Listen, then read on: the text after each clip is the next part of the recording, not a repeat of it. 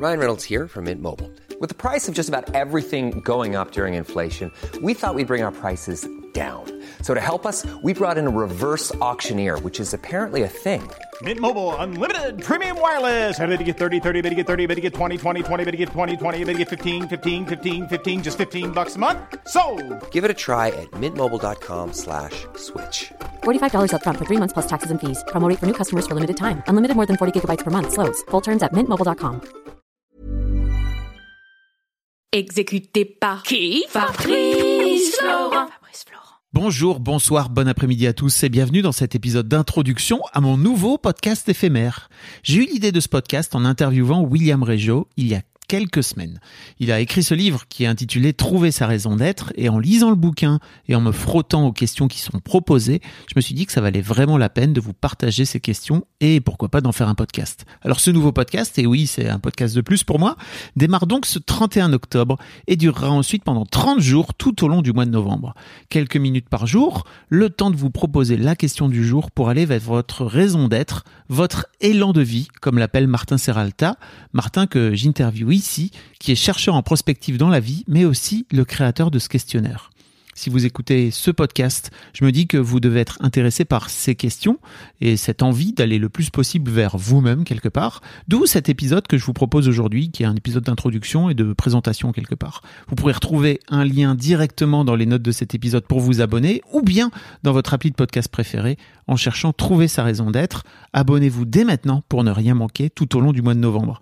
Voici donc l'épisode d'introduction avec Martin Serralta, un épisode un peu plus long que les autres. Puis à partir de demain, le 1er novembre, on vous proposera chaque jour une nouvelle question en quelques minutes, expliquée d'abord par Martin, puis on vous donnera avec William Régeau nos ressentis sur la question du jour. Voilà. J'espère du plus profond de mon cœur que ce podcast vous plaira. Je vous souhaite une belle journée, une belle vie et à très vite pour un nouvel épisode sur mes podcasts. On est donc avec Martin Serralta. Salut Martin. Salut. Écoute, on est là pour parler de, de raison d'être. Je, je crois que tu es un peu le spécialiste parce que tu es euh, le mec qui est derrière les, les questions euh, du livre de William euh, Trouver sa raison d'être. Selon toi, qu'est-ce qui fait que de travailler sur sa raison d'être ou d'aller vers sa raison d'être, c'est important dans, dans une vie? Alors, euh, il y a plein de questions en une. Euh, déjà, la notion, euh, la notion de raison d'être en elle-même, elle est intéressante à, définir. Et moi, j'aime bien la définir parce qu'il y a plein de façons de le faire avec un concept qui est un concept qui vient du philosophe Bergson, qui est l'élan vital. C'est en fait ce que je trouve particulièrement intéressant dans la notion de raison d'être, c'est que c'est un élan qui vient de l'intérieur. C'est-à-dire que c'est une dimension euh, endogène de l'individu, autrement dit, qui part de l'intérieur et qui va s'exprimer vers l'extérieur. Et travailler sa raison d'être, ou travailler, euh, essayer de révéler son élan vital, c'est, euh, ça me paraît essentiel pour être au monde, pour conscientiser son être au monde, c'est-à-dire se- être en pleine conscience, en pleine euh, manière euh, consciente d'habiter euh, le monde. Donc c'est un travail de révélation. C'est pas tellement un travail de, c'est pas un travail de définition. C'est euh, quelque chose qu'on rend plus clair, plus tangible pour mieux être au monde et mieux s'inscrire au monde. et qu'on a en soi, selon toi, dès la naissance ou on a euh, un élan vital euh, à partir du moment où on est vivant. C'est-à-dire que je pourrais même dire que, euh, et c'est c'est ce que dit Bergson aussi, mais c'est que c'est une caractéristique de tous les organismes vivants. L'élan vital, c'est euh, cette espèce d'élan créateur de la vie qui fait qu'il y a, il y a une force, une énergie, quelque chose qui cherche à se déployer au monde. Donc une plante a un élan vital, un animal a un élan vital, une forêt a un élan vital, une organisation, quelle qu'elle soit vivante, a un élan vital. Et donc un individu, par définition, être vivant, a un élan vital dès la naissance. Après, cet élan vital, il peut être de nature différente. C'est vraiment quelque chose d'évolutif. Donc c'est intéressant à plusieurs moments dans sa vie de euh, révéler son élan vital pour euh, conscientiser notre être au monde à ce moment-là. qu'est-ce qui t'a donné envie, toi, de travailler sur, sur ce concept de raison d'être? Alors, euh, ce qui m'a donné envie historiquement de travailler dessus, c'est euh, le fait de travailler dans des organisations euh, et de, de, de travailler principalement sur les logiques d'interaction entre les individus dans des organisations. C'est-à-dire comment concrètement coopérer en étant soi-même. Les, philosophes convivialistes euh, euh, définissent le convivialisme comme philosophie en disant coopérer en s'opposant sans s'entretuer. Les convivialistes, ils reconnaissent le principe de souveraineté individuelle, c'est-à-dire que, pour coopérer, on a besoin d'exprimer sa pleine souveraineté, c'est-à-dire son individualité, sa singularité. Et donc, pour créer des espaces de coopération efficaces, au service d'un élan collectif, eh ben, la première étape, c'est de connaître son élan personnel. C'est d'exprimer, d'être plus en capacité d'exprimer sa souveraineté. Si j'exprime mon élan vital personnel, si j'exprime ma raison d'être, si je trouve ma raison d'être, que je la révèle et que je la révèle aux autres, eh bien, je vais être davantage en capacité de coopérer et de contribuer à un plus grand bien commun, par exemple. Ok, et donc ce travail-là que tu as fait vient à la base de travail que tu as fait en entreprise Alors, il vient d'une recherche qui concernait pas que l'entreprise. Euh, moi, j'ai toujours une passion pour les organisations euh, complexes, euh, donc euh, qu'on trouve évidemment dans les dans les entreprises, euh, mais aussi par exemple dans une copropriété. On a des organisations Ça, complexes, extrêmement parfois tendues, Oui. où la- les, les singularités peuvent s'exprimer de façon violente, dans des associations, des mouvements collectifs qui sont constitués ou non constitués, et puis à l'échelle des pays. Euh, je m'intéresse beaucoup à la question du commun à l'échelle d'un pays. Et, donc, euh, c'est parti de là. Mes premières expérimentations euh, ont eu lieu dans des organisations de type entreprise, mais aussi euh, avec des associations ou autres. Comment t'en es venu à, à fonder ce questionnaire? Comment t'en es venu à te dire, ok, donc euh, à partir de ce travail-là, il faut faire en sorte de créer un questionnaire et d'avoir 30 questions. Comment comment ça s'est construit J'imagine dans le temps? Alors, euh, il n'y a, a pas toujours eu 30 questions. Euh, je suis parti de, je me suis inspiré de beaucoup de travaux euh, qui existent, de traditions. Il y a, y a beaucoup de gens qui travaillent avec euh, des questions qui tournent autour de l'ikigai, qui est euh, un mode de questionnement inspiré de, euh, de, enfin, qui vient du Japon, euh, qui vient questionner en fait son, son rapport au monde à travers quatre questions qui permettent de révéler euh, euh, son ikigai, qui est la même chose, hein, qui est l'élan Oui. vital ou la raison d'être.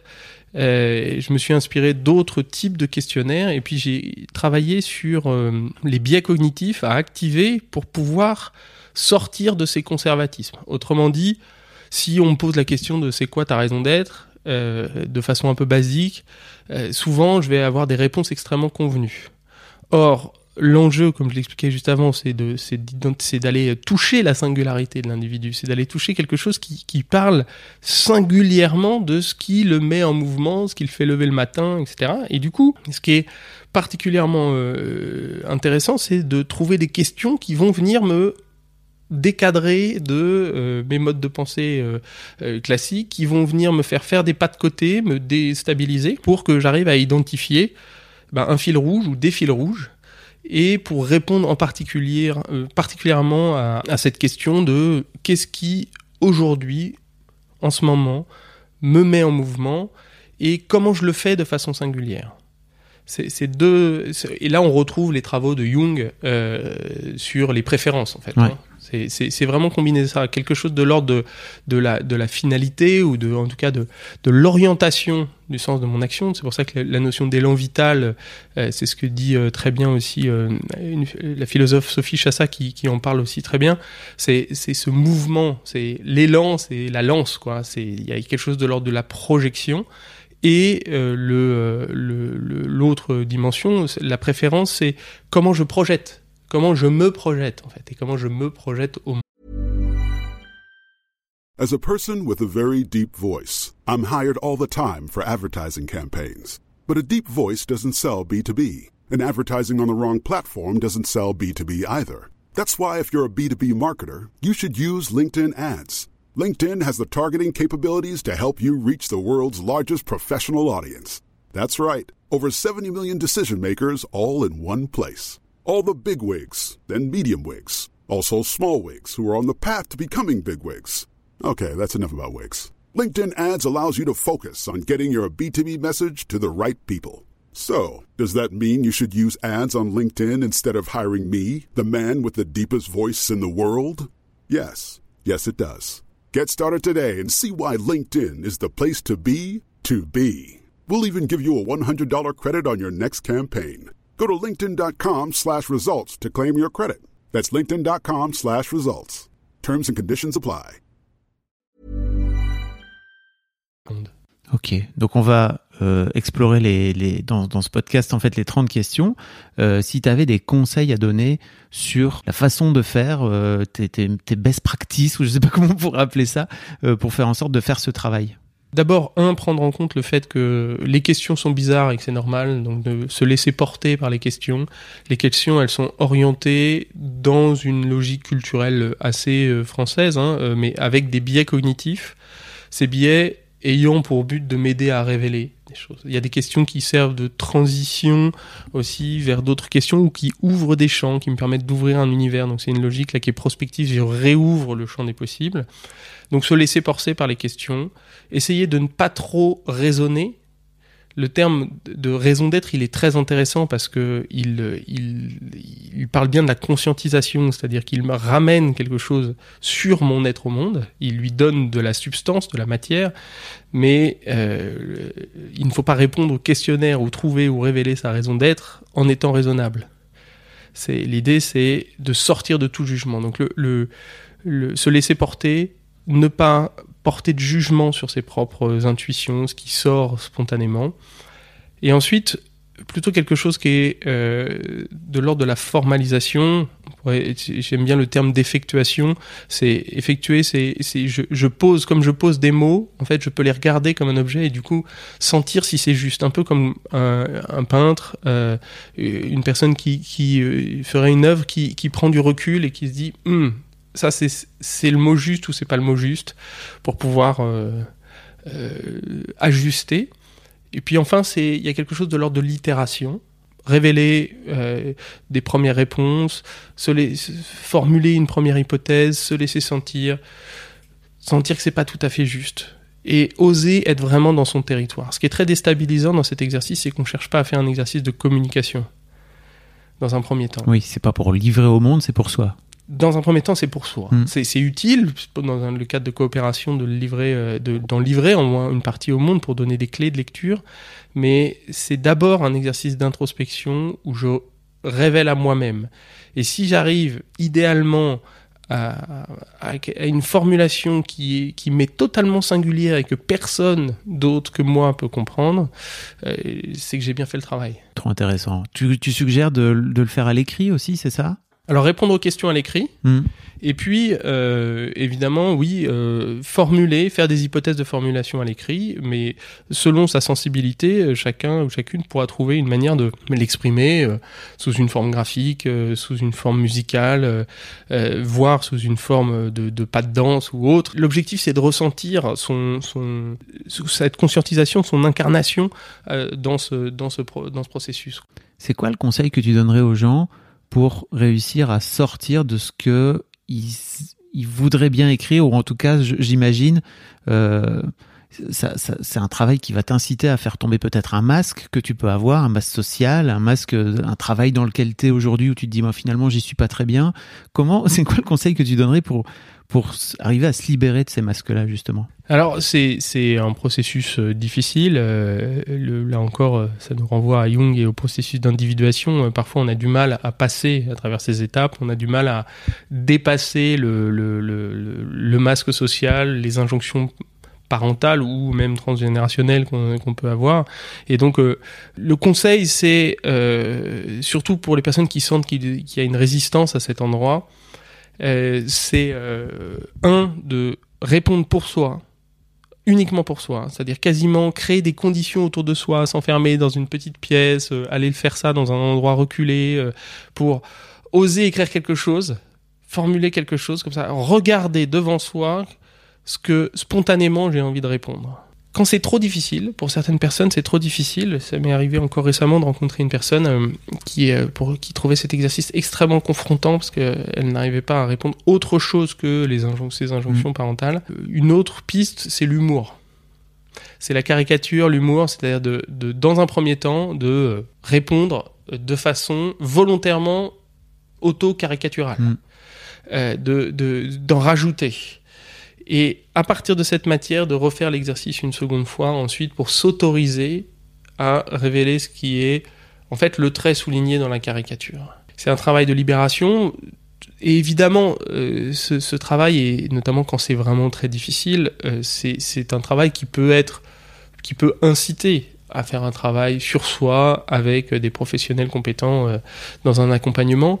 Euh, c'est toujours euh, extrêmement puissant et, et, parfois fondamentalement touchant. Hein. Ça peut être un exercice qui est difficile. Les, les 30 questions qui sont dans, ce questionnaire sur lequel William a écrit un livre, il y a, il y a, c'est des questions qui sont assez douces quelque part. Euh, on peut euh, aller plusieurs crans plus loin pour aller toucher la matière encore plus euh, délicate, mais dans ces cas-là, il vaut mieux le faire en étant accompagné par des, professionnels dans, des, dans des thérapies qui peuvent être des thérapies courtes ou des, des, professionnels de la, de la, psy. Tu suggères à tes, aux gens d'éventuellement aller, aller confronter les, résultats de, de, toutes ces questions euh, avec une, thérapeute, un, une psy ou Ça, c'est ça, c'est la liberté et la souveraineté de chacun. Ce que ce que ce que je, je pense euh, extrêmement euh, intéressant. Enfin, pour moi, pour moi, le travail thérapeutique, c'est un travail qui pourrait concerner tout le monde. C'est un travail universel. C'est pas la curation d'une maladie. Je pense qu'on a encore beaucoup de pas à faire sur ce dans, dans cette dimension. Je pense que c'est le ça, on est dans une époque de transition hein, sur le plan sociologique, on sort de la modernité et on est face à quelque chose de complètement nouveau. Euh, dans cette époque de transition, euh, comme le, disaient les, conclusions du premier forum social à Porto Alegre, c'est euh, si on veut faire une transformation du monde, eh ben, il faut d'abord se transformer personnellement, hein, transformation personnelle pour la transformation du monde. Donc ça peut participer de ce travail. Euh, et après euh, faire un travail de thérapie collective et donc individuelle dans un cadre collectif au service de la transformation du monde, ça me paraît être quelque chose d'assez sain. Révéler sa raison d'être, trouver sa, son, son, élan vital, et, et c'est une petite pierre là-dedans. Et ça me paraît essentiel, oui. Est-ce que tu aurais un dernier conseil pour les gens qui vont nous suivre comme ça pendant 30 jours et aller écrire euh, et d'aller vers leur raison d'être, justement leur élan vital garder de la légèreté dans cet exercice. Euh, parce que, au fond, euh, la vie euh, est extrêmement créative. et donc, c'est finalement cet exercice, c'est juste un exercice qui nous invite à nous laisser porter par un élan vital global, universel, quelque chose de l'ordre de l'élan, c'est reconnecter à quelque chose qui est présent partout autour de nous. Euh, je le disais tout à l'heure, dans les plantes, dans les, dans les, l'atmosphère autour de nous, tous les gens qu'on rencontre au quotidien. Donc finalement, c'est un exercice léger de reconnexion à la vie. Prenons-le tel que euh, la vie est, c'est-à-dire légère quelque part. Eh bien, c'est très bien. On va faire ça avec légèreté alors. Merci beaucoup, Martin. Et on va être rejoint par William dans l'épisode prochain, donc n'hésitez pas. On va euh, redétailler l'intégralité des questions chaque jour. Une question, blabli blabla. Allez, rendez-vous au prochain épisode. Salut.